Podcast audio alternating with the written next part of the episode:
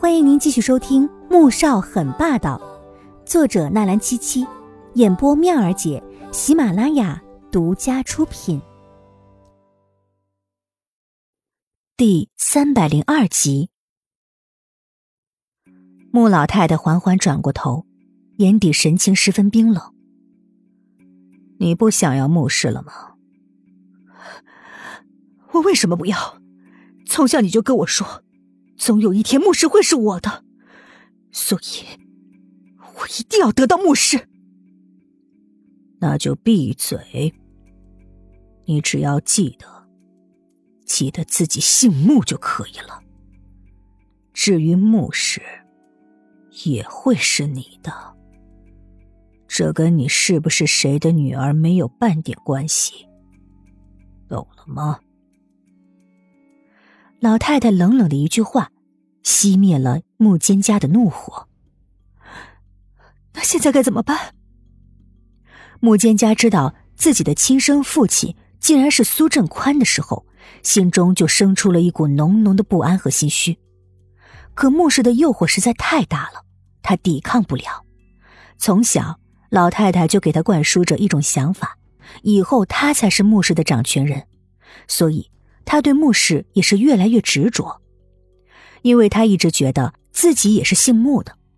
不过是一个女人，并不会妨碍他得到穆氏。苏振宽也冷静下来，虽然他也设想着让苏画嫁进穆家，以后再从俊阳下面过继一个孩子过去，但这些都没有他自己的亲生女儿直接成为穆氏的掌权人更好。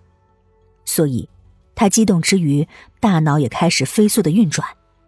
怎样才能一击即中，将穆萧寒从穆氏这个局里面给赶出去？这件事儿先不急着马上爆出来。如果是拿到董事会上去公开，还有穆宏博这个董事长撑腰；但是如果将这件事情影响闹得再大一点，给所有人一个措手不及，成功的几率会更大。穆坚家仍处在不愿意接受这件事实的震惊当中，所以并没有将苏正宽的话听进去。倒是穆老太太十分的关注。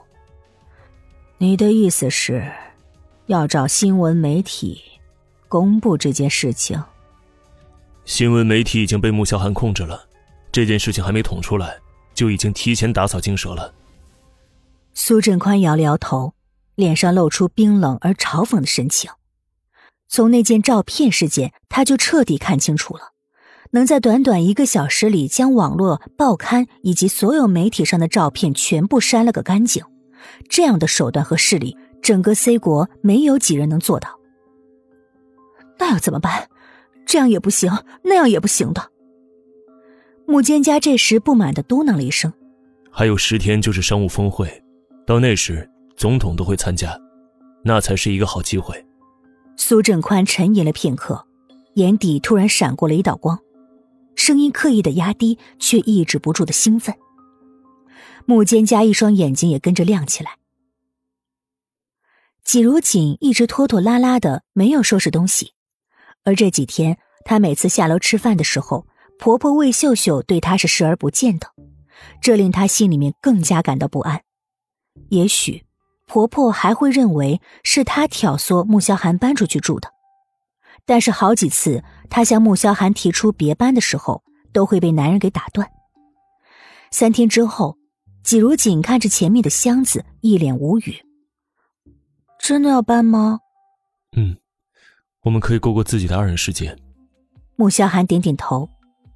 既然他不肯收拾，那就只好亲自动手。好在新房子那边什么都备好了，所以只要带上两个人的生活必备品。而他对他的习惯又摸得十分清楚了。可是，在这里能做衣服的。季如锦想了好久，找了一个不肯搬出去的借口。去了那里，给你一个惊喜。男人吻了吻她的小嘴儿，搂着她拖着行李箱往外走。